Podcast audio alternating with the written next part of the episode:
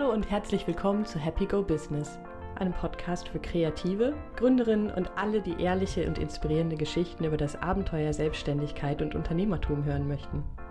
Ich bin Susanne, Gründerin von Happy Go Lucky Coaching in Berlin und mein Herz schlägt für alle Themen rund um Kreativität und die Suche nach Zufriedenheit und Glücklichsein im Job. In jeder Folge des Podcasts werde ich eine inspirierende Frau und Gründerin interviewen und mit ihr zusammen einen ehrlichen Blick hinter die Kulissen ihres kreativen Unternehmens werfen. Mir geht es darum, Geschichten und Erfahrungen zu teilen, Mut und Anstöße zu geben und zu zeigen, dass Ängste und Zweifel genauso dazu gehören wie die schönen Seiten der Selbstständigkeit. Aber es ist genau die Stelle, wo es spannend wird, da wo, wo Beziehungen anfangen wo du irgendwie in Kontakt gehst mit einem Gegenüber in irgendeiner Form und guckst, was kann ich dieser Person geben, was kann ich zurückbekommen, was können wir gemeinsam Neues erschaffen. Das sind die genau. Stellen, die mich eigentlich interessieren. Und das sind natürlich auch die Stellen, wo Arbeitsglück eigentlich liegt. Das war ein kleiner Ausschnitt aus meinem Gespräch mit Ricarda Kiel. Mit ihr habe ich über Arbeitslück und Patchworken gesprochen. Und mit Patchworken meinen wir nicht das Nähen von Decken aus kleinen Stoffstücken, sondern mit Patchworken meinen wir ein Arbeitsleben, das nicht nur einen Fokus hat, sondern das sich aus verschiedenen Elementen zusammensetzt. Das kann für manche bedeuten, dass es eine Mischung aus selbstständiger Tätigkeit ist und Angestellten-Dasein. In ihrem Fall ist es aber so, dass sie schon seit 14 Jahren selbstständig ist und ganz verschiedene Dinge macht. Gleichzeitig hat sich über die Jahre auch gezeigt, was eigentlich der rote Faden ist, was die Themen sind, die ihre ganzen unterschiedlichen Tätigkeiten wieder zusammenbringen. Es geht ja vielen Kreativen so, dass sie nicht nur eine Sache haben, die sie beruflich machen möchten, sondern dass ihr Berufsleben einfach verschiedene Elemente hat. Und es ist gar nicht so einfach, das alles zusammenzubringen. Und deswegen fand ich es schön, mit Ricarda zu sprechen, weil sie einfach schon so viele Jahre in der Selbstständigkeit ist und ganz, ganz viel Erfahrung gesammelt hat. Wir haben aber auch über so viele andere Sachen noch gesprochen. Es geht um Webseitendesign, es geht um ihren feministischen Blog, es geht um die Lyrik, die sie macht, wie das alles entstanden ist, wie es ihr ging, als sie ganz am Anfang ihren Traum aufgeben musste, als Goldschmiedin und Schmuckdesignerin zu arbeiten und was sie in all den Jahren gelernt hat, was sie inzwischen weiß, was zu ihrem Arbeitsglück dazugehört und wie der Weg dahin ausgesehen hat. Es ist mal wieder ein tolles Gespräch geworden und ich wünsche dir ganz viel Spaß beim Zuhören. Liebe Ricarda, herzlich willkommen beim Happy Go Business Podcast. Ich äh, bin sehr gespannt auf unser Gespräch heute und erstmal vielen Dank, dass du angereist bist aus Leipzig gerade. Ne, sehr, sehr gerne. Ja. Wir haben ja gerade schon kurz gesprochen und ich habe gesagt, ich habe ein Thema im Kopf, über das ich mit dir gerne reden möchte. Und zwar ist das Thema Arbeitsglück. Und vielleicht kann man es noch spezifizieren, weil du gesagt hast, du hast auch einen eigenen Podcast und da geht es auch um Patchwork-Arbeiten. Und das ist ja ein Thema, was gerade Kreative häufig mhm. beschäftigt, weil wir Kreativen sind ja die Menschen mit den tausend Millionen Ideen und vielen Dingen, die uns interessieren. Und oft ist die Frage, wie kriege ich das alles unter einen Hut? Deswegen meine erste Frage, wenn ich sage Arbeitsglück, was fällt dir dazu ein? Da fällt mir tatsächlich die Mischung ein wo ja. ich merke, dass wenn ich nur eine Arbeit meiner vielen verschiedenen Arbeiten oder auch eine ganz, ganz andere machen würde, ähm, würde mich das momenteweise natürlich sehr, sehr glücklich machen, weil ich mich dann komplett konzentrieren könnte und da in dieses eine Tun alles reinstecken könnte. Aber langfristig würde mir dann, glaube ich, einiges, einiges fehlen. Das heißt, für dich ist die Vielfalt und die Abwechslung eine Bedingung, um glücklich zu sein mit dem, was du beruflich machst. Richtig, also eine ganz wichtige Komponente. Nicht unbedingt freiwillig gewählt. Also ich würde mir vielleicht manchmal wünschen, dass es anders wäre. Es wäre einfacher. Aber so wie ich gestrickt bin und äh, geworden bin und gemacht worden bin, äh, ist das so. Du meinst anders wünschen im Sinne von, Ach, ich, ich wünschte, ich wäre anders? Nö, aber ähm, also ich könnte mir es ist, es ist nicht, es war keine freiwillige Wahl. Ich habe nicht gesagt, Mensch, ich finde es total toll, so viele Sachen zu machen, sondern es sind einfach diese vielen Sachen angelegt in mir. Und manchmal bin ich neidisch auf Menschen, in denen äh, eine Sache angelegt ist und die sich dann so hundertprozentig da hineingeben können. Ich ja, habe manchmal das genau. Gefühl, die können eine andere Tiefe entwickeln, die können da dann anders reingehen. Und man schielt ja doch sehr oft auf das, was man eben gerade so selber nicht hat. Und da merke ich, das schiele ich dann manchmal und denke, ach, das wäre eigentlich schön. Aber so wie ich eben gestrickt bin, bin ich sehr glücklich mit, mit den Impulsen und mit all dem, was ich aus, aus den verschiedenen Bereichen bekomme. Mhm, das ist auch eine Unterhaltung, die ich oft führe und auch ein Gefühl, was du beschreibst, was ich auch total gut kenne. Dieses Gefühl, man wäre gerne ein Spezialist, mhm. weil man das Gefühl, das Leben wäre einfach einfacher. in vielen Punkten. Und genau dieses, ähm, diese Sehnsucht so ein bisschen auch Freude an der Tiefe zu haben und mhm. nicht so sehr immer in die Breite zu gehen.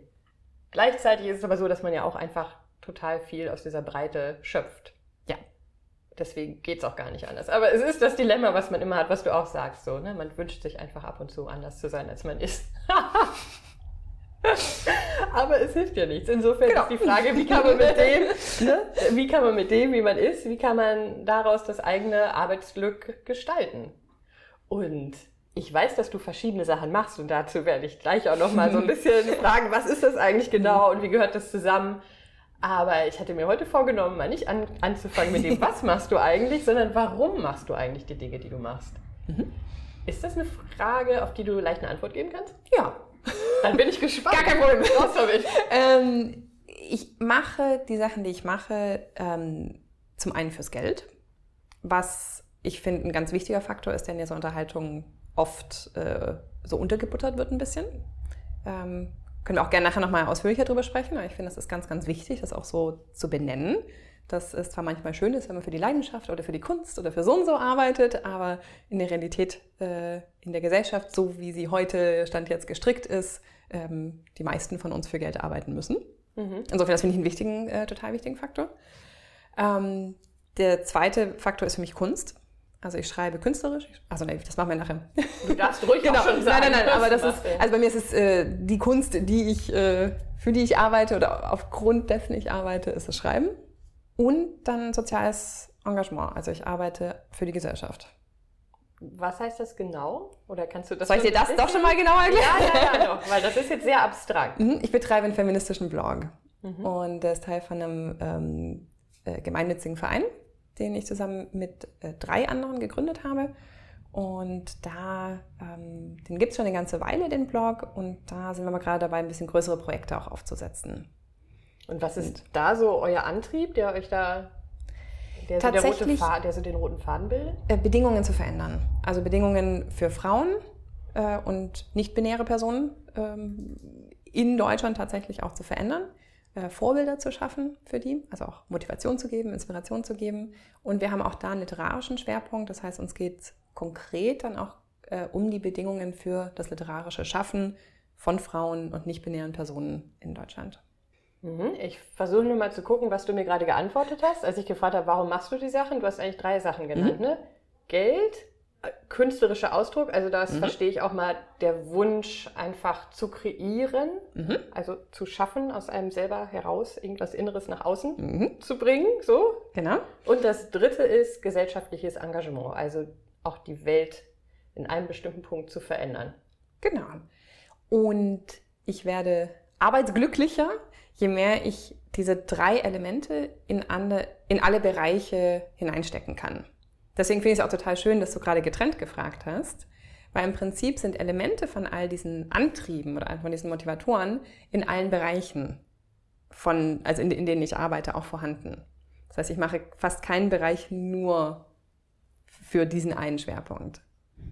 Ja, okay, vielleicht ist es jetzt doch mal Zeit, ein bisschen ausführlicher darauf einzugehen, was du denn genau machst, weil dann können wir ein bisschen konkreter werden. Mhm. Das ist ja total spannend zu hören. Also nimm uns doch mal mit in die verschiedenen was Bereiche. du genau machst. Genau, wie dein Patchwork-Leben mhm. tatsächlich aussieht. Also ich bin selbstständig als, ich nenne es inzwischen Website Hebamme. dass ich äh, ganz bewusst eben nicht Website-Designerin, äh, dass ich jetzt, ich setze mich nicht hin und sage, so, was bist du für eine Webseite, die mache ich für dich, sondern ich begleite dich in dem Prozess, das, was in dir angelegt ist und was auf deine Webseite soll, ähm, rauszubringen. Mhm. Das ist so der, der Hebammenanteil davon. Und ähm, das heißt konkret, ich habe einen Workshop entwickelt, wo ich mit dir zusammen an einem Tag deine Webseite erstelle. Und die geht auch an dem Abend dann online. Wow. Ja, das ist äh, mega wichtig. Also die ist wirklich dann, dann draußen in der Welt. Ist natürlich keine fertige Version, sondern ähm, ich zeige dir dann auch, wie du dann weiterarbeiten kannst und was dann die nächsten Schritte danach sind. Aber sie ist online, unsichtbar. Ja, es ist, ich meine, wenn ein Kind rauskommt, ist es ja auch nicht fertig. Genau. es ist immer da. So, ne? Damit kann man arbeiten und da kann es dann weitergehen. Genau, und auch da der Hebammenvergleich vielleicht ganz schön. Ähm, man bekommt ja auch da dann die Unterstützung. So geht es dann weiter. Das, darauf kannst du dich gefasst machen. Das sind die nächsten Sachen, die passieren, etc. Ja, genau. Man wird nicht direkt dann allein genau. gelassen, sondern noch ein bisschen begleitet, bis man das Gefühl hat, okay, ich habe ein paar grundlegende Dinge verstanden Und ja. es wird immer noch viel Neues kommen, aber ich fühle mich in der Lage, das äh, handzuhaben. Genau. So ja. ungefähr. Mhm. Ja. Genau, und das andere, was ich in dem Bereich mache, ist ein Online-Kurs, den ich entwickelt habe, der für eine Person, die sagt, ich bin eher ähm, so der Typ, ich möchte das gerne alleine von Anfang an machen. Ähm, die bekommen dann die digitale Unterstützung von mir, und zwar in Form von dem Kurs. Und dann gibt es dazu noch eine Sprechstunde, wo sie dann einmal die Woche äh, konkret Fragen stellen können und Rückfragen. Und wo ich dann persönlich äh, unterstütze. Und das ist so das Bündel die Selbstständigkeit, die natürlich, ähm, davon lebe ich. Das mache ich hauptberuflich. Das ist äh, mein, ja, mein Haupteinkommen. Ich sehe aber auch da Aspekte davon drin, von meinem Wunsch, gesellschaftlich auch was zu tun. Ich finde es wahnsinnig wichtig, Menschen dazu anzuregen und dabei zu unterstützen, sich selbstständig zu machen. Ich finde, Selbstständigkeit ist für sehr, sehr viele Menschen eine sehr, sehr gute Antwort auf bestimmte Probleme, die unsere Gesellschaft hat. Beispiel äh, alleinerziehende Mütter oder Eltern überhaupt. Ähm, ne? Wie viel flexibler du bist, wenn du selbstständig bist, wie, wie anders du reagieren kannst ähm, auf bestimmte Themen. Und da, mein, dazu kommt auch an der Stelle mein Fokus auf Frauen. Also ich arbeite sehr gerne auch mit Männern, äh, auch mit Cis-Männern. Das ist also bin ich sehr, sehr offen. Und gleichzeitig merke ich, dass ich am meisten Resonanz oft habe in der Arbeit mit Frauen. Das heißt, du sagst nicht, ich arbeite nur mit Frauen, genau, aber nö. das, was automatisch passiert ist, dass ja. einfach mehr äh, Frauen kommen. Genau. Und die Männer, die zu mir kommen, mit denen kann ich auch total gut. Also das, das merke ich. Also die Menschen, mit denen ich in Resonanz gehe, das funktioniert. So. Genau, und das okay. merke ich, dass ich es da auch wahnsinnig wichtig finde, ähm, Frauen auch Mut zu machen, wirklich rauszugehen und sich sichtbar zu machen. Das ist ja oft ein sehr ähm, auch komplex beladener Prozess, dieses, oh, ich bin bisher noch überhaupt nicht sichtbar online und jetzt soll ich plötzlich eine Webseite haben, wo ich irgendwas benenne, wo ich für etwas stehe, wo ich sage, ich kann das und das. Und dann sind auch noch Fotos von mir drauf und so weiter. Und durch den Prozess, das ist mir wahnsinnig wichtig, den mitzudenken und meine Kundinnen damit durchzuführen. Mhm, also es ist, hat eine technische Komponente. Mhm. Das ist vielleicht das, was man zuerst denkt, aber es hat auch eine ganz große andere Komponente. Eine menschliche Komponente. menschliche ja, Komponente. ganz stark. Ja. Und dazu hat es natürlich eine gestalterische Komponente und noch eine textliche. Und da spielt dann wieder in, in der Zusammensetzung dann ein bisschen im kleineren Maß, aber da spielt dann wieder so ein bisschen das Künstlerische rein, dass ich eben auch gerne schaue, dass die Seiten dann auch schön aussehen und dass die Texte auch gut geschrieben sind. Und äh, da kann ich dann lektorierend helfen.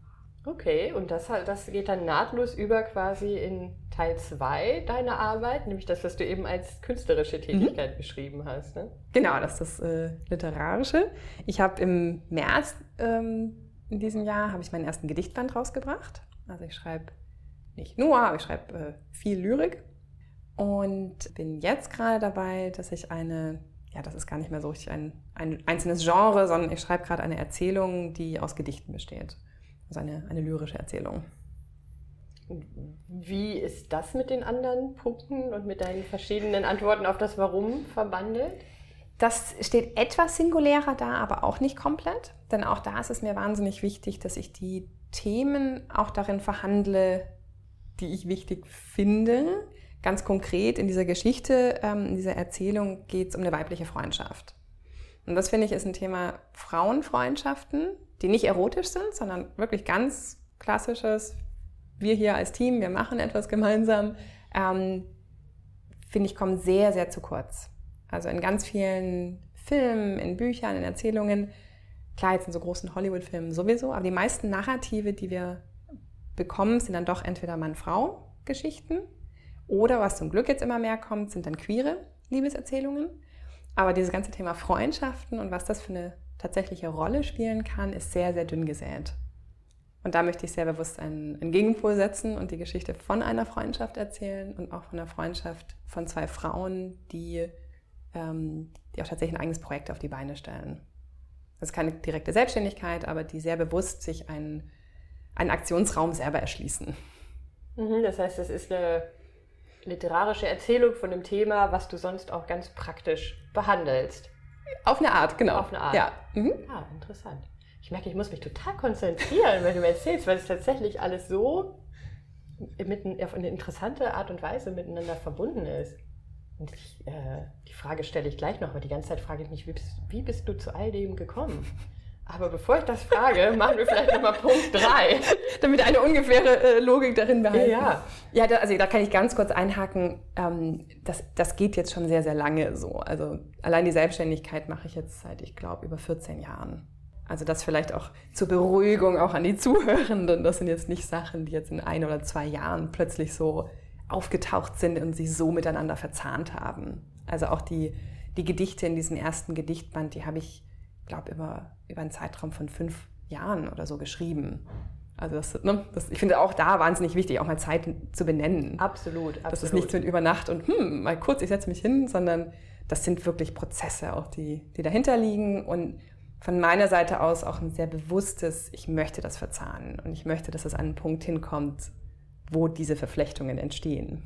Ja, auch, wahrscheinlich auch für dich selber, oder? Weil es dann einfach mehr, dass man sich nicht so verfranst ja. in den vielen Dingen, ja. die man macht. So. Also weil irgendwie brauchen sie ja einen, wie gesagt, einen roten Faden, damit genau. es auch für einen selber handhabbar ist. Ja.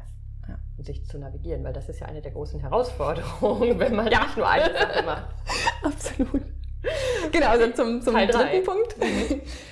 Also dieser Blog, das äh, ist entstanden aus einem feministischen Treffen, was ich einfach mit Freundinnen in, in München war das noch hatte.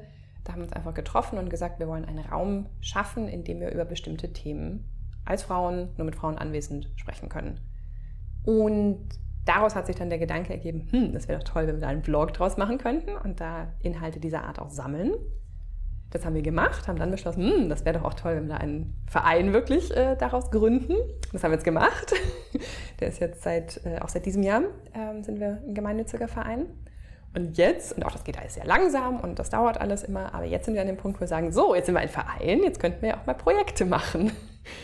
Was, welche Art von Projekten habt ihr da im Kopf? Das ist gerade noch sehr im Werden, aber was wir gerade andenken, ist ein Projekt, wo es um den Osten und den Westen Deutschlands geht, wo wir wirklich gucken wollen, wie sind die Arbeitsbedingungen für schreibende Frauen und nicht-binäre Personen in den beiden, äh, also in, in, den alten und den neuen Bundesländern. Und jetzt wir da gucken wollen, was, was gab es über die letzten 30 Jahre oder natürlich auch noch länger, was gab es für verschiedene Einflüsse und wie prägt es das Schaffen heute und wie können wir dann Austausch und auch eine Verknüpfung äh, nochmal anders schaffen. Also auch da wieder ganz viel äh, literarisches Schreiben mit drin und dieses Thema und äh, gleichzeitig aber auch in eine politische Ebene wirklich hingucken, ähm, okay, was, was ermöglicht es uns denn zu schreiben und was hindert uns am Schreiben und wie gut tut uns das, wenn wir uns austauschen darüber und was entstehen vielleicht sogar auch kooperativ für neue Texte, was auch ein Thema ist, was mich sehr interessiert, also wie man gemeinschaftlich auch schreiben kann. Das habe ich eben auch gedacht. Das ist ja nochmal ein Projekt, wo du halt auch, äh, wie gesagt, nicht alleine was machst. Weil ich meine, Gedichte schreiben, Erzählungen schreiben, das ist ja ein sehr, ja, ich weiß nicht, ob einsam das richtige Wort ist, aber es ist halt doch eine Sache, die man alleine ja. macht. Ne? Das ist kein Teamwork. Und bei den Websites arbeitest du natürlich auch mit Kunden zusammen, aber letzten Endes hast du da auch nicht den kreativen Austausch bei der Sache, die du machst, oder? Insofern ist es ja wie wichtig, was für dich auch was zu haben, wo halt da nochmal was anderes stattfindet, nämlich wirklich kreatives Zusammenarbeiten. Ja, und das ist auch ein ganz tolles Erlebnis für mich. Ich habe ja, dadurch, dass ich so lange schon selbstständig bin, hatte ich nie ein Team. Ja. Und ich war auch nie jetzt irgendwie in einem, in einem Verein davor oder hatte nie so ein Team oder irgendeine eine größere Struktur, der ich dann angehört habe. Und das ist wahnsinnig bereichernd gerade. Das sind auch ganz tolle Frauen, mit denen ich das zusammen mache und ich lerne so viel von denen. Das ist also ein ganz sehr, sehr schöner Austausch für mich. Auch das ist ja ein Element zum Thema Arbeitsglück, ne? für sich herauszufinden, was ist eigentlich das Richtige für mich, wie viel ja. tut es mir gut und brauche ich es auch alleine zu mhm. arbeiten. Das hat ja auch mit Umgebung zu tun. Mag ich es, alleine in einem Raum zu sitzen, ist es ruhig um mich herum und ich mache meine Sache? Oder inwieweit brauche ich aber auch diesen Austausch mit anderen und wann wird es mir zu einsam? Auch da. Absolut. Oft ist es ja nicht das Entweder-Oder, sondern genau die Mischung ist es. Und wie findet man die für sich selber, ist ja auch ein ganz wichtiger Aspekt ja, dafür, dass man sich wohlfühlt mit dem, was man macht und sagt, das ist genau das Richtige. Ja, kann ich total unterschreiben. Das war auch, auch das ein langer Prozess bei mir, wo ich gemerkt habe, wo ich von den ersten Ateliers, die ich in München hatte, wo wir zu mehreren saßen, bis hin zu dem Atelier, was ich jetzt in Leipzig habe, wo ich, das hat jetzt natürlich auch mit den finanziellen Rahmenbedingungen zwischen München und Leipzig zu tun, aber ähm, hier jetzt habe ich Räume für mich und ich merke, was das alles nochmal aufgemacht hat für Möglichkeiten bis hin zu der Möglichkeit, ich kann dort, also die Klausurtagungen von, von äh, also unsere längeren Redaktionssitzungen, die machen wir in Leipzig, weil ich da Platz habe, um auch alle unterzubekommen. Die können alle dort übernachten und wir haben richtig Zeit und Raum, dort intensiv zu arbeiten.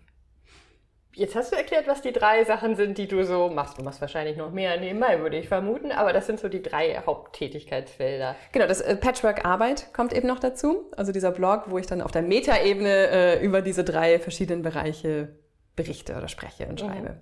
Wo du dir selber nochmal anguckst, was mache ich da eigentlich, genau. was erfahre ich dabei. Was auch unheimlich hilfreich ist. Einfach selber zwischendrin so Stops zu haben, so, aha, so war das jetzt also die letzten Wochen. Und was, da du jetzt ja schon viel Erfahrung hast, ne, was sind denn so deine größten Erkenntnisse zum Thema Patchwork-Arbeiten? Du bist ja quasi eine Expertin dazu. Oh Gott, als Expertin will ich mich noch, noch lange nicht äh, spielen. Ich glaube, da kann man auch nur Expertin für sich selber werden. Okay, aber dann als Expertin für dich selber, aus deiner eigenen Erfahrung, was sind so die größten Erkenntnisse, die du in den letzten Jahren gewonnen hast? Ähm, bei mir ging es ganz viel in den letzten Jahren darum, ähm, in was für einem Rhythmus mache ich diese Sachen. Also mache ich die, mache ich eine Woche lang nur Thema A, eine Woche Thema B und so weiter. Oder ähm, bekomme ich das so unter, dass ich jeden Tag ein bisschen an jedem dieser Bereiche arbeite. Und das hat sich, ja, da habe ich viel rumexperimentiert.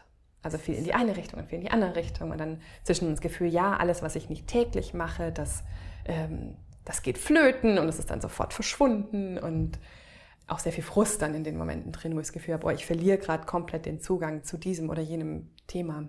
Was bei allem nicht schön ist, weil ich merke, ganz viel von meiner Motivation kommt auch einfach aus der Beschäftigung heraus.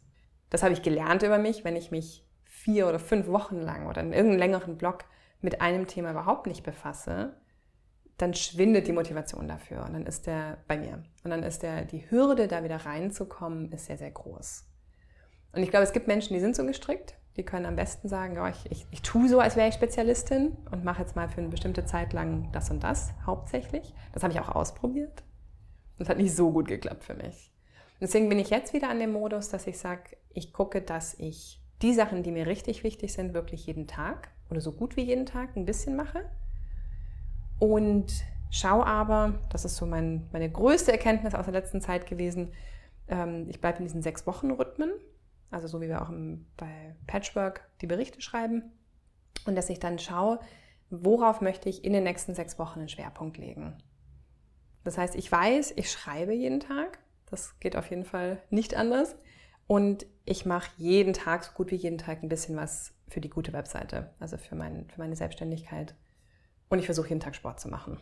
Das sind so die die drei Sessions, die ich eigentlich jeden Tag machen möchte. Die haben jetzt nichts mit diesem sechs Wochen Rhythmus zu tun, sondern die ziehen sich generell die durch. Die ziehen sich generell durch. Okay. Und in den, was ich dann überlege für die sechs Wochen, für die kommenden und beziehungsweise dann eben in der Rückschau, schaue, wie das gelaufen ist in den vergangenen sechs Wochen.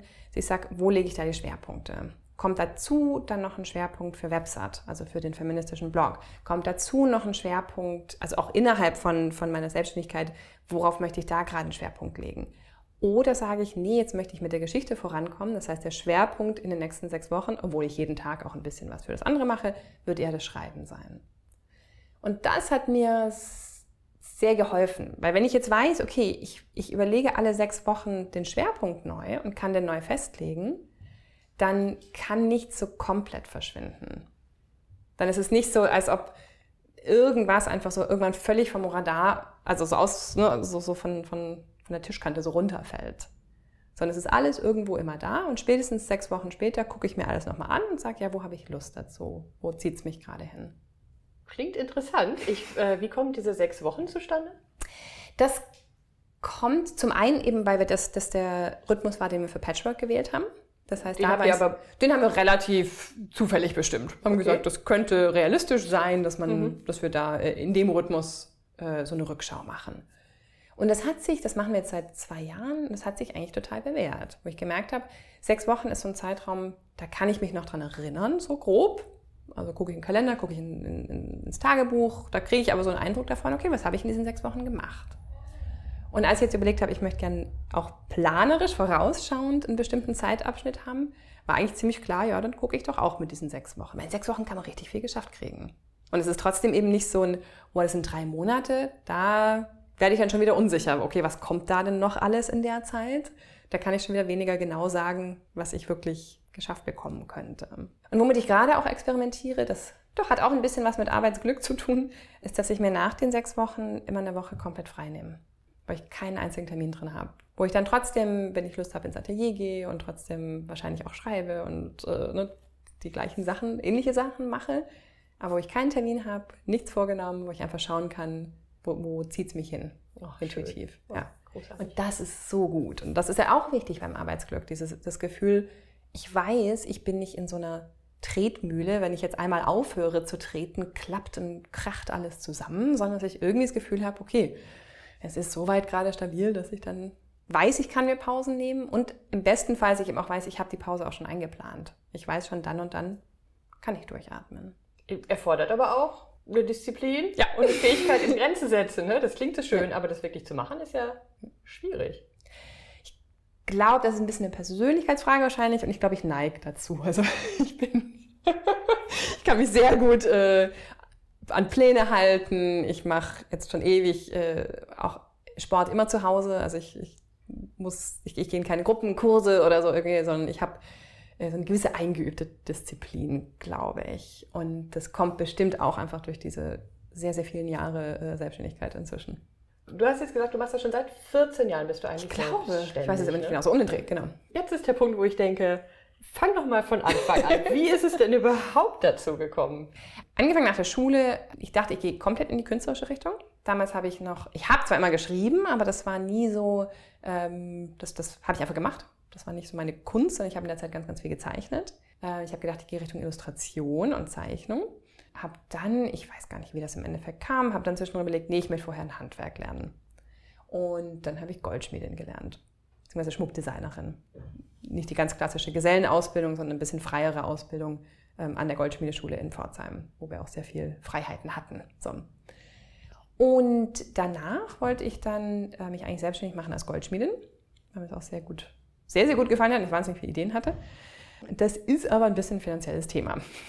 Ja. Weil als Goldschmied braucht man einfach doch sehr, sehr viel äh, Material ja, und also eine Werkstatt, ist Werkstatt und Räume und Edelmetalle und etc. etc.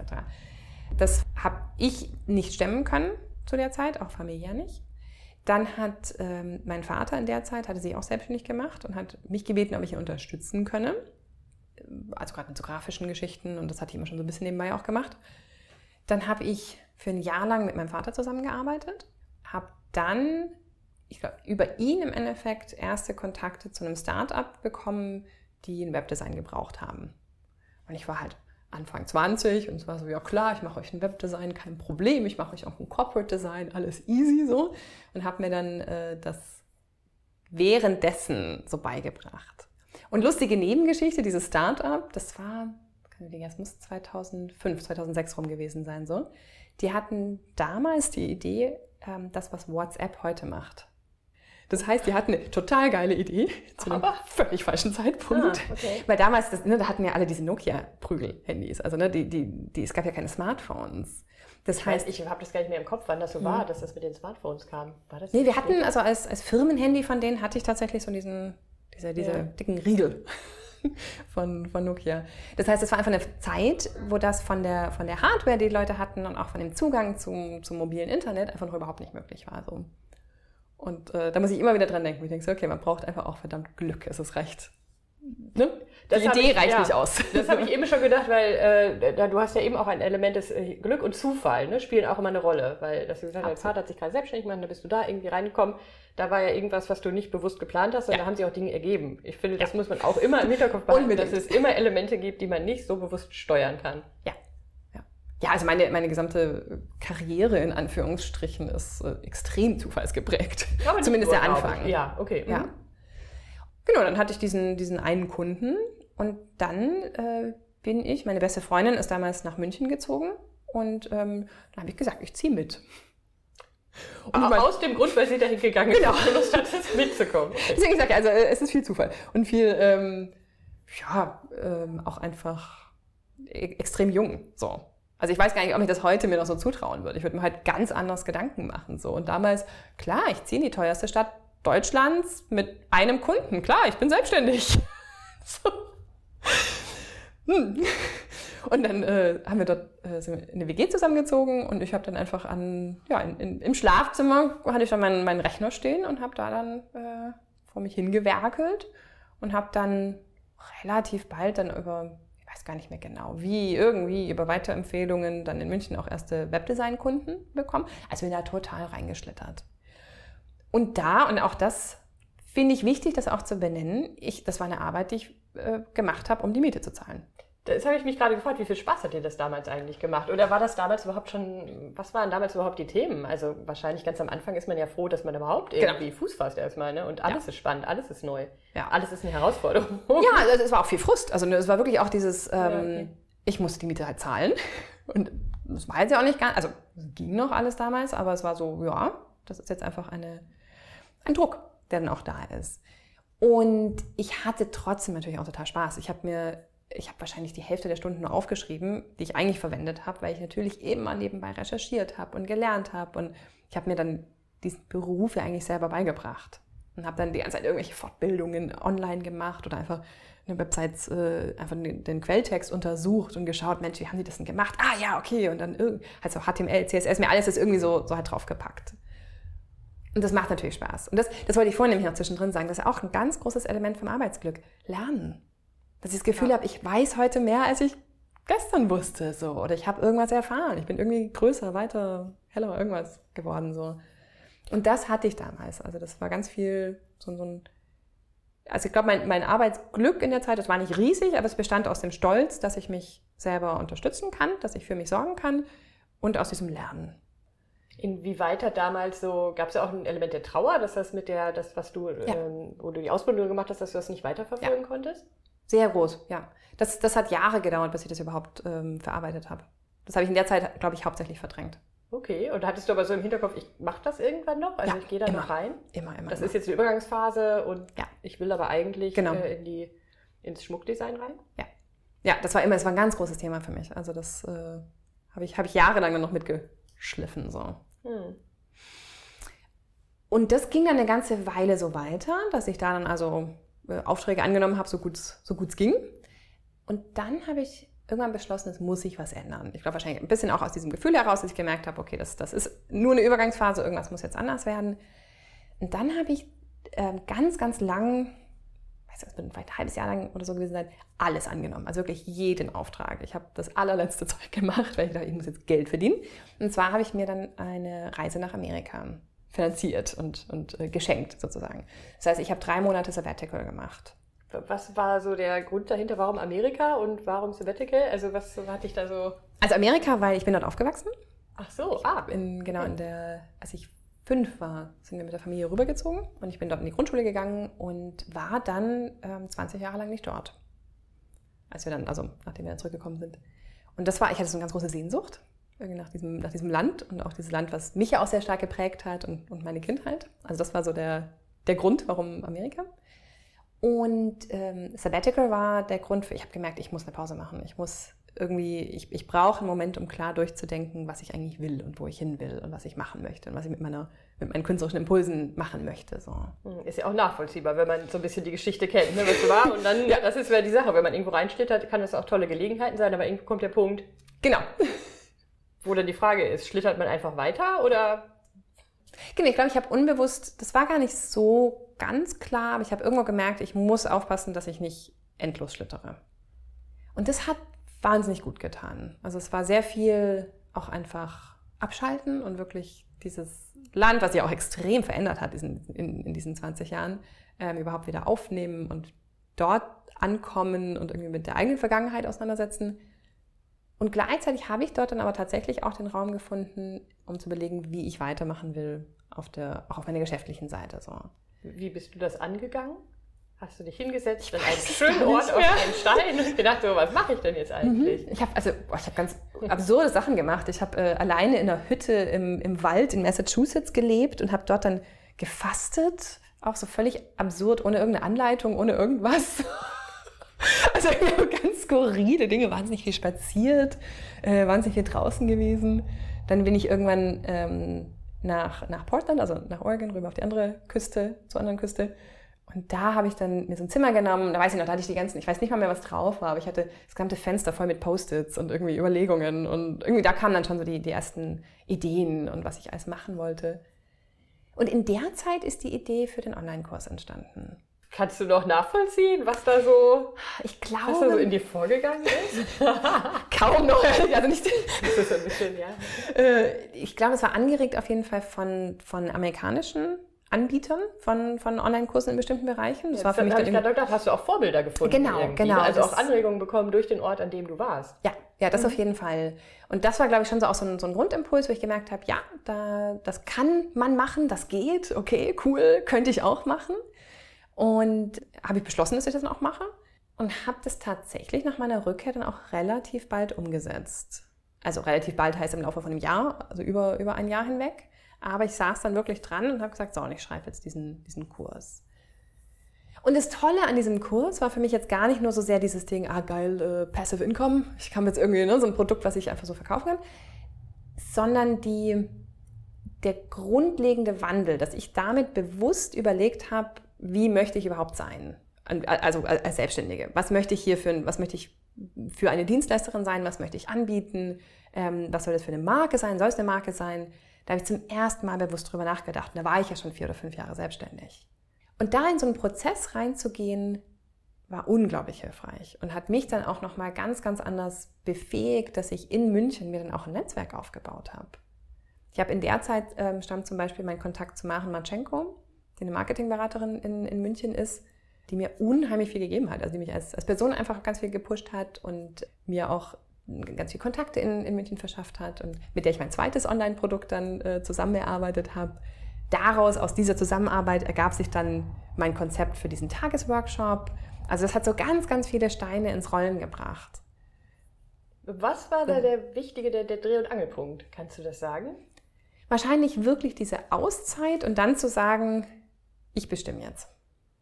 Mhm, also nicht, es kommen Kunden zu mir und ich mache was für die, sondern ich nehme mein Know-how und entwickle ein eigenes Produkt, was ich anbiete. Ist es das? Und damit zu sagen, wie dieses Produkt aussieht, kann ich ja bestimmen. Also ich gestalte es. Insofern habe ich viel mehr Freiheit, als nur eine Anfrage, die kommt, zu beantworten. Ja.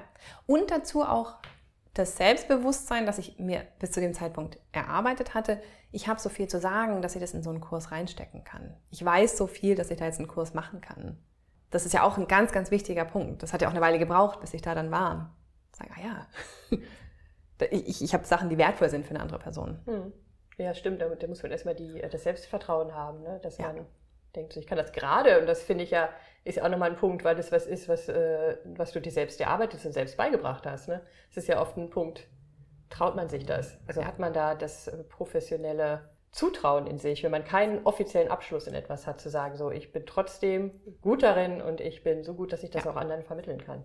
Ja. Ganz äh, haariges Thema. Super haariges Thema. Kriege ich auch ganz, ganz viel mit meinen Kundinnen. Ja. Ich habe ja auch ganz viele Kundinnen, die, ich höre das so oft, ich mache jetzt noch diese Ausbildung fertig, dann mache ich die Fortbildung und die Weiterbildung und dann mache ich meine Webseite. Und dann kann ich das machen. Und dann geht's los. So. Und dann versuche ich eben auch immer von meinem eigenen Beispiel zu erzählen, was mir jetzt natürlich auch nicht, also will ich so auch niemandem empfehlen eigentlich, aber es war auch haarig an bestimmten Stellen, aber es geht. Du kannst dir Sachen erarbeiten und du kannst sie hinstellen und du hast Sachen, die wertvoll sind für andere, ohne dass du dann fünf Zertifikate in der Schublade dazu liegen hast. Ja, also man versucht sich ja zu schützen. Ne? Das ist dieser menschliche Impuls. Man denkt, wenn man jetzt noch ein paar Zertifikate und Ausbildungen ja. hat, dann ist man sicherer vor Kritik, dann ist man gefeiter, dann kommt nicht so viel Gegenwind und wenn ja. Es ist letztlich Angst, die dahinter steckt. Ne? Ja. Und dadurch, dass ich so reingeschmissen wurde in diese ganze Geschichte, hatte ich diese Angst im Endeffekt, konnte gar nicht auftauchen. Meine Angst war, dass ich die Miete nicht bezahlen kann, meine Angst war, ne, dass solche Sachen. Und nachdem ich das dann einfach schon über ein paar Jahre hinweg damit gekämpft und gerungen und das so halbwegs besiegt hatte, hatte ich gar nicht dieses Problem, dass diese Angst auftaucht. Und das ist, glaube ich, ein ganz großer Vorteil davon, wenn man jung anfängt, sich selbstständig zu machen. Also man kann so einen Appell dafür, lieber ja, früher zu starten ja, als später. Unbedingt. wenn du einmal einen gewissen Lebensstandard hast und wenn du Familie hast. Das ist super hinderlich. Ja, wobei aber gerade der Punkt, wo Familie entsteht, ja für gerade für Frauen auch ein Punkt ist, wo sie dann in die Selbstständigkeit gehen. Ne? Das ist genau, ja, ja. weil dann halt ein automatischer Bruch da ist und dann hat man nochmal das Gefühl, ja. man kann neu anfangen. Und das ist auch so toll und es gibt auch total viel Energie. Und das äh, habe ich auch ganz, ganz viele Kundinnen, die genau aus der Situation kommen. Das finde ich großartig. Du hast aber da natürlich dann auch die Angst, okay, ich muss sorgen für dieses Kind. Insofern, wenn, wenn es, es und es ist ja eh so unterschiedlich, Total. die Lebenssituation, wo jemand herkommt, aber grundsätzlich, wenn es irgendwie geht, so früh wie möglich anfangen. Und wenn es eine Nebenselbstständigkeit ist, dann hast du da schon mal die ganz vielen Sachen äh, mit abgehakt und ausprobiert. Man kann es viel, viel leichter dann in die, in die Vollzeitselbstständigkeit rübergehen. Ja, ich bin ein bisschen zurückhaltend, weil ich denke, das ist halt so blöd und man denkt so, oh Mist, ich bin aber nicht mehr so jung, was soll ich jetzt machen? trotzdem genau, machen. Unbedingt trotzdem machen, absolut. Ja, ja, ja, absolut. Lieber heute als morgen. Ich glaub, genau, das ist es, glaube ich. Ja. Und ich glaube, was man auch ganz bewusst machen kann, ist sich einfach klar machen, okay, ich kann trotzdem auf bestimmte Sachen auch verzichten. So, weil ich glaube, das ist oft, das merke ich an mir auch, das ist so ein schleichender Lebensstandard, wo man irgendwie sagt, ja, ich brauche das und das und das und das. Und sich zwischendrin manchmal klar zu machen, so, ah ja, okay, ich habe diese Sachen, ich bin das gewöhnt, aber ich brauche es nicht dringend. Ich kann auch, ne? Das, das nimmt mir zum Beispiel auch oft Angst, wenn ich weiß, ja, ein, mein Grundbedürfnis ist anders. Ich kann auch mit weniger klarkommen. Das gibt unheimlich viel Kraft, finde ich. Und Mut.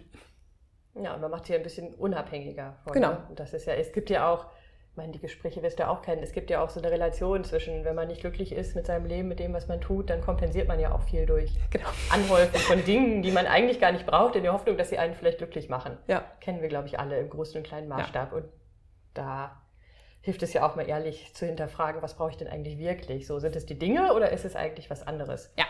ja. Ist es eigentlich, wie mein Leben sich anfühlt? Ja. okay, war das dann, du hast gesagt, das war ein großer Wendepunkt für dich, ne? Mhm. als du angefangen hast, so deine eigenen Produkte zu machen.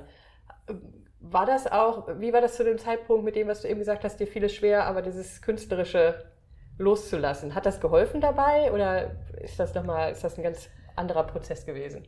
das hat insofern erstmal nicht geholfen, weil es natürlich dann wahnsinnig viel Zeit geschluckt hat. Mhm. Das heißt, das waren dann Phasen, in denen ich fast nur äh, dann für die Selbstständigkeit gearbeitet habe. Es kam aber, und auch das im Endeffekt ein Zufall. Also ich hatte die ganze Zeit immer dieses Thema, okay, Schmuck muss ich, will ich unbedingt wieder machen. Ich das war immer noch da. Das war auch. immer noch Thema. Okay. Drei Viertel meiner Freunde in München sind Goldschmiede und Schmuckdesigner. Und also ich, ich hm, bin auch sehr umgeben einfach von, von diesen Themen. Und ich habe dann und das, ja, es war tatsächlich noch ein weiterer Zufall, bin ich von einer Freundin äh, mitgeschliffen worden zu einem Texttreffen. Sie hat gesagt, du schreibst doch auch, jetzt kommst du da mal mit. Ist hier ein Texttreffen, so. Wie war deine Antwort auf diese Aussage? Oder? Äh, hm, okay. Wenn du meinst. Und ähm, dann hat sie mir erklärt, wie es funktioniert. Ja, die treffen sich da im Wohnzimmer irgendwo und ähm, jeder und jede bringt einen Text mit und äh, liest den eigenen Text vor. Mal ist kurz Stille und dann wird äh, 20 Minuten, 30 Minuten, je nachdem wie viel Zeit da ist, äh, über den Text gesprochen. Aber der oder die Autorin äh, darf selber nichts dazu sagen. Das heißt, du hörst dir einfach nur an, wie sprechen gerade die anderen über deinen Text, was, was sehen sie darin, was lesen sie darin, was für Verknüpfungen ziehen sie, etc.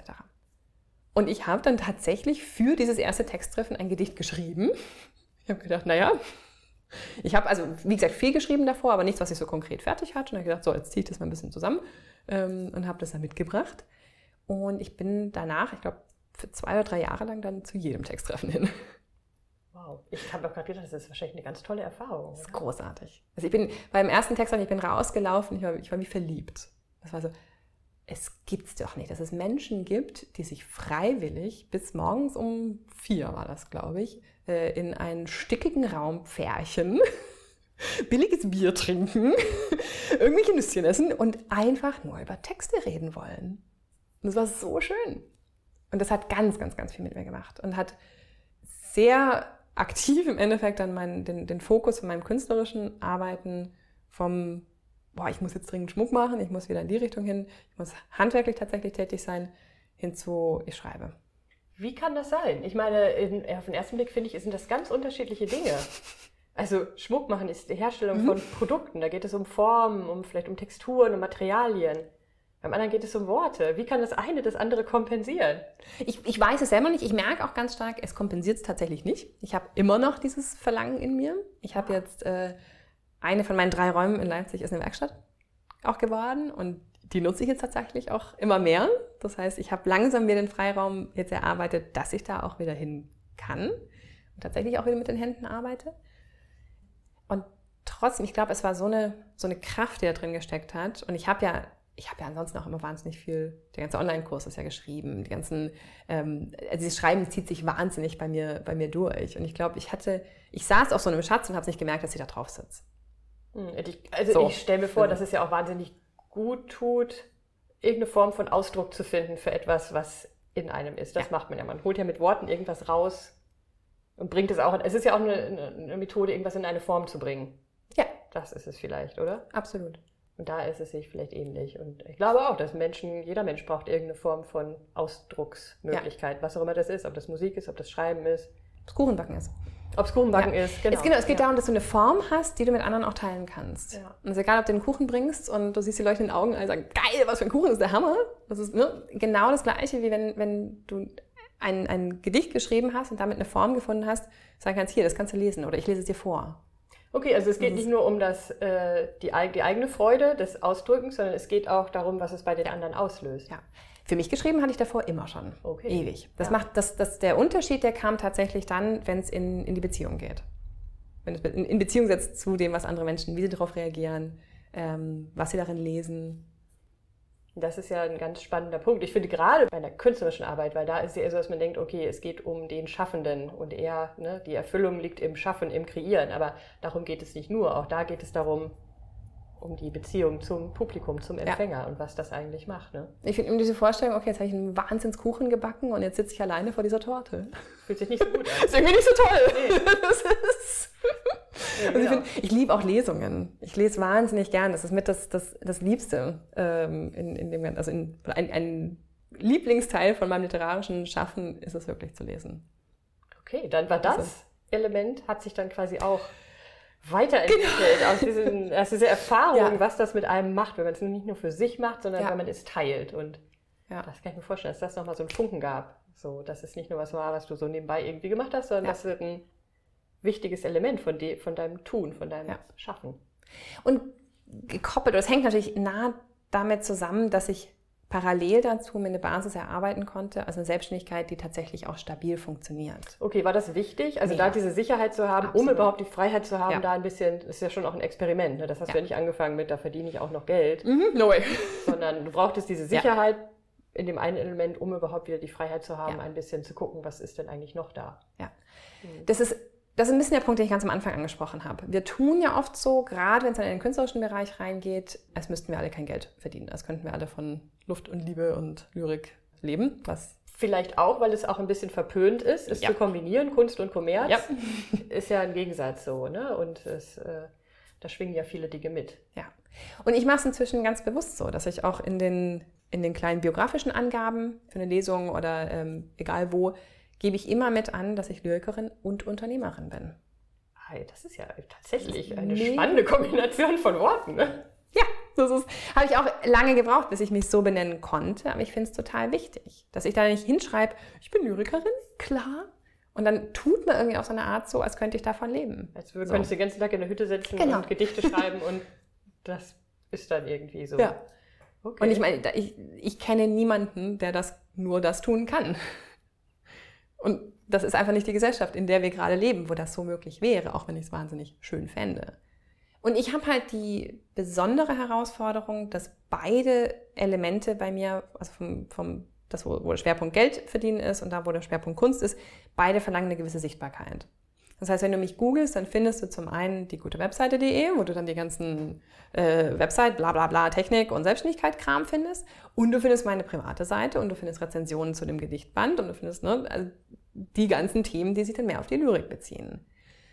Und das ist natürlich was anderes. Wenn ich jetzt irgendwo an der Supermarktkasse arbeiten würde und da mein Geld verdienen würde, dann hätte ich nicht diesen, dann hätte ich nicht diese Sichtbarkeit. Du könntest dich verstecken. Seite. Ich könnte mich viel besser Mit verstecken. Einem Teil von dem, genau. Und ich könnte viel besser sagen, ich bin Lyrikerin. Ja. Weil ich nur so dann sichtbar ja. wäre.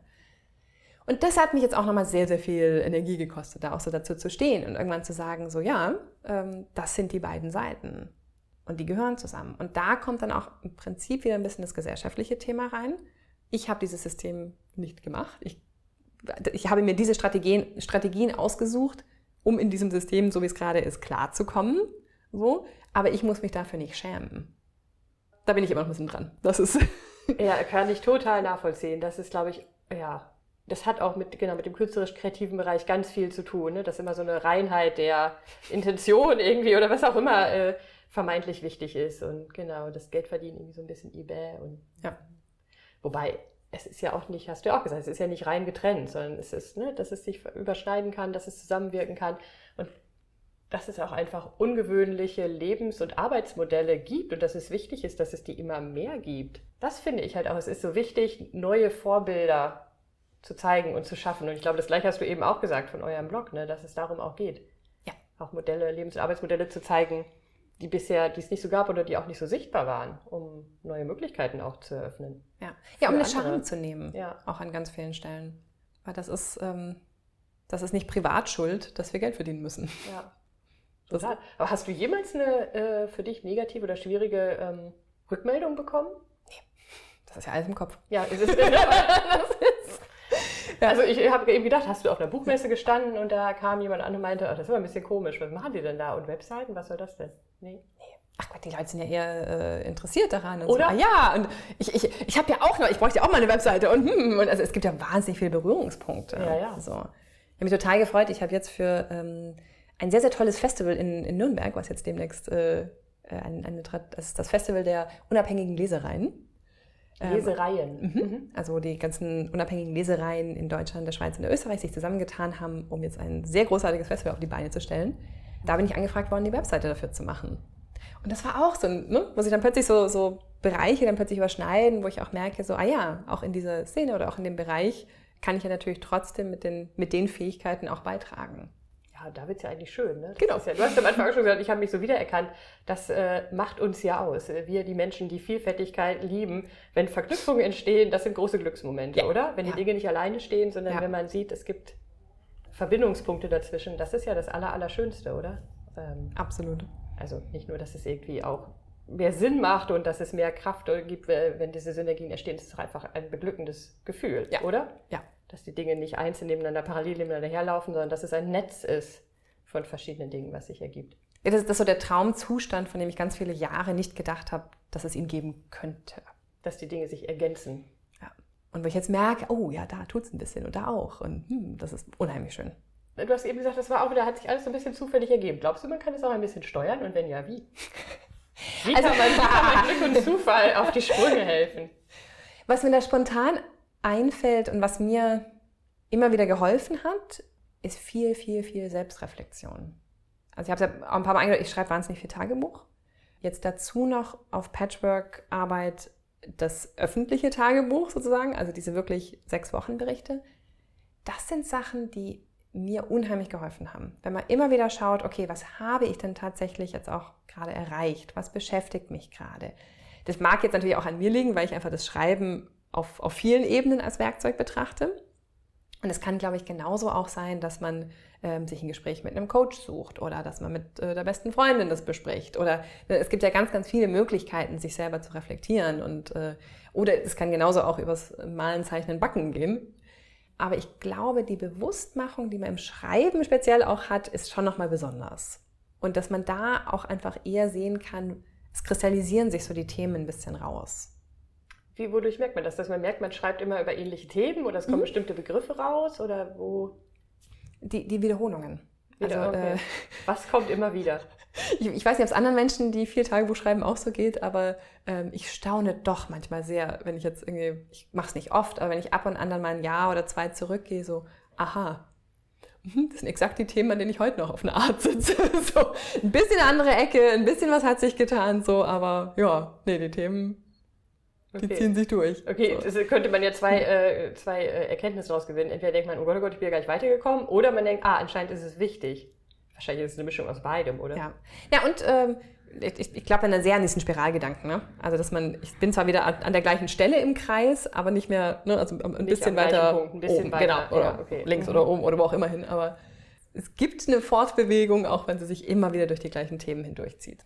Ich habe das Gefühl, jetzt wäre ein Zeitpunkt, wo du doch mal sagen könntest, wo kann man all diese Dinge, die du machst, finden? Weil wie genau heißen die einzelnen äh, ja. Websites zum Beispiel? Zum Beispiel. Ja. Also bei mir passiert das gut über die Websites. Also äh, www.ricardakiel.de Was findet man da? Da, das ist eine gute Frage, das verändert sich auch immer oft. Okay. Ähm, zurzeit ist es so, da ist eine Art von Blog drauf, wo ich äh, so Notizen sammle von Sachen, äh, die mir einfallen oder auffallen. Ähm, da kommt man zu dem Buch. Zu dem äh, Gedichtband? Zu dem Gedichtband. Mhm. Kommt her, ihr Heinis, ich will euch trösten. Mhm. so heißt er. Da sind auch die Links zu den anderen Seiten äh, mit drauf. Also das ist so ein bisschen so die, die Sammelstelle. Ein persönlicher Hub sozusagen. Genau, mhm. genau. Dann gibt es www.websort Websort.de. Wie heißt das? Das ist W-E-P-S-E-R-T. Mhm. Das ist ein Begriff aus dem Bayerischen, der heißt, ähm, das hat tatsächlich auch mit der Wespe zu tun. Also diese, diese Verwechslung äh, liegt nahe. Äh, das ist ein bayerischer Begriff, der so viel heißt wie jemand ist zappelig, angriffslustig, so ein bisschen nervös. Und der wurde ähm, im Bayerischen, ich glaube sogar auch ein bisschen, im, bis in, nach Österreich rein, als, so als abwertender Begriff für Frauen oft benutzt. Die ist ja Website. So ein bisschen diese, diese hysterisch. So. Und da dieser Blog eben in München entstanden ist und wir bewusst diesen Begriff reclaimen wollten, quasi sagen wollten. Und das, das ist so dieses Grundthema. Also dieses, ja, angriffslustig ist nichts, nicht unbedingt was Schlechtes. Verstehe. Ich war schon drauf und habe den Namen natürlich nicht verstanden. Deswegen genau, also das für die äh, Erklärung. muss man mal so ein bisschen dazu sagen. Ähm, wir schwanken auch immer wieder. Es ist wahnsinnig kompliziert zu erklären, aber ich finde, äh, der Grundgedanke dahinter ist einfach immer noch ähm, ja, sehr gültig. Nichts ist schwerer als Namensfindung. Also genau. insofern. Und wenn man ihn versteht, ist es auch ganz cool, finde ich. Ja. Ähm, genau, dort findet man eben sehr viele Artikel von uns Vieren, aber auch viele Gastartikel. Ähm, wir suchen auch immer, also laufend äh, interessante Menschen, nicht nur Frauen, äh, Schwerpunkt natürlich Frauen, die von ihren Erfahrungen berichten wollen und die schreiben wollen. Dann gibt es patchworkarbeit.de. Da findet man dann diese, diese sechswöchigen Tagebuchberichte. Und dann gibt es die gute Website.de. Und da findet man dann den Workshop und den Online-Kurs und die ganzen Sachen. Okay, ich gerade denke ich wieder, macht dich das nicht wahnsinnig, so viele Sachen zu pflegen? Hm, ja. Kann ich jetzt nicht ganz ehrlich absehen. Okay, also das ist und bleibt die Herausforderung genau. letzten Endes. Wenn man nicht nur eine Sache macht, sondern viele, ja. kann das schön sein und die Verbindung, die Überschneidung bringen große Freude. Nichtsdestotrotz bleibt es auch immer eine Herausforderung, ja. die Balance zu finden, die Schwerpunkte zu setzen und es miteinander zu koordinieren. Absolut. Das und die Zeit zu finden für alles. Ja, genau. Ja.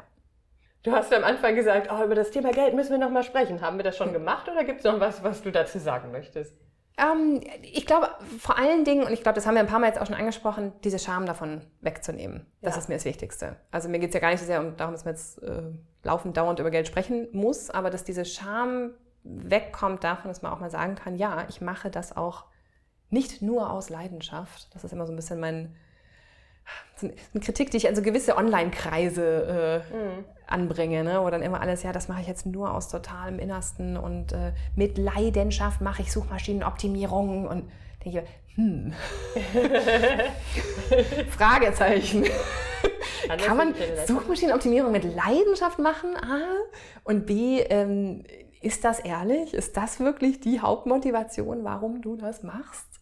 Und da finde ich es eigentlich viel schöner, wenn wir an einem Punkt kommen, so als Gesellschaft und speziell eben auch in bestimmten äh, Internet-Online-Kreisen, an den Punkt zu kommen, zu sagen, ja, ich mache das, weil das mein Beruf ist, weil ich davon leben kann, weil ich davon meine äh, Kinder ernähren kann äh, und ich mache es trotzdem gern. Ich habe mir etwas gebaut und gezimmert, was ich, was ich total toll finde und äh, worüber ich gute Menschen kennenlerne und ne, was, was einfach in sich auch Sinn macht. Das muss sich ja überhaupt nicht ausschließen. Naja, und ich finde, da kommt noch ein anderes Element dazu. Dieses Leidenschaft hat ja nur mit mir zu tun. Das heißt mhm. ja wieder, ne, das ist das Thema von eben, da mache ich was, was mir Freude macht. Und mhm. natürlich, das hast du, hast du gerade auch gesagt, natürlich ist es wichtig, dass man was tut, was einem liegt, was einem Freude macht, aber dieses Element, für wen mache ich das eigentlich, was, ne, was bringe ich damit eigentlich in die Welt? Ja. Also Suchmaschinenoptimierung hilft ja nicht der Suchmaschine, sondern damit helfe ich ja anderen Menschen was zu machen, wie du es eben auch beschrieben hast. Ich mit dem, was du machst, die gute Website, unterstützt du ja andere, äh, vor allem Frauen, die in die Selbstständigkeit gehen auch. Ne? Und damit ähm, leistest du einen Beitrag zu einer Welt und du hast darüber am Anfang auch gesprochen. Und das ist ja auch was, was ein ganz wichtiges Element ist. Und das ist ein bisschen was anderes als Leidenschaft. Das ja. ist eine Motivation, die aus einer anderen Quelle kommt, nämlich zu was trage ich eigentlich bei mit dem, was ich ja. tue. Und dadurch, dass ich zu was beitrage und anderen einen Dienst erweise, wie auch immer der aussieht, kommt natürlich auch das Element Geld rein. Ne? Ja. Weil ich erweise ihnen einen Dienst und sie geben mir dafür was zurück. Ja. Aber es ist genau die Stelle, wo es spannend wird, da wo, wo Beziehungen anfangen. Wo du irgendwie in Kontakt gehst mit einem Gegenüber in irgendeiner Form und guckst, was kann ich dieser Person geben, was kann ich zurückbekommen, was können wir gemeinsam Neues erschaffen. Das sind genau. die Stellen, die mich eigentlich interessieren. Und das sind natürlich auch die Stellen, wo Arbeitsglück eigentlich liegt. Egal, ganz, ganz lieben Dank. Das war ein sehr schönes Gespräch mit dir. Sehr, sehr gerne. Hat mir auch viel Freude gemacht. Vielen Dank fürs Zuhören. Ich freue mich sehr, sehr, sehr, wenn ihr den Podcast weiterempfehlt.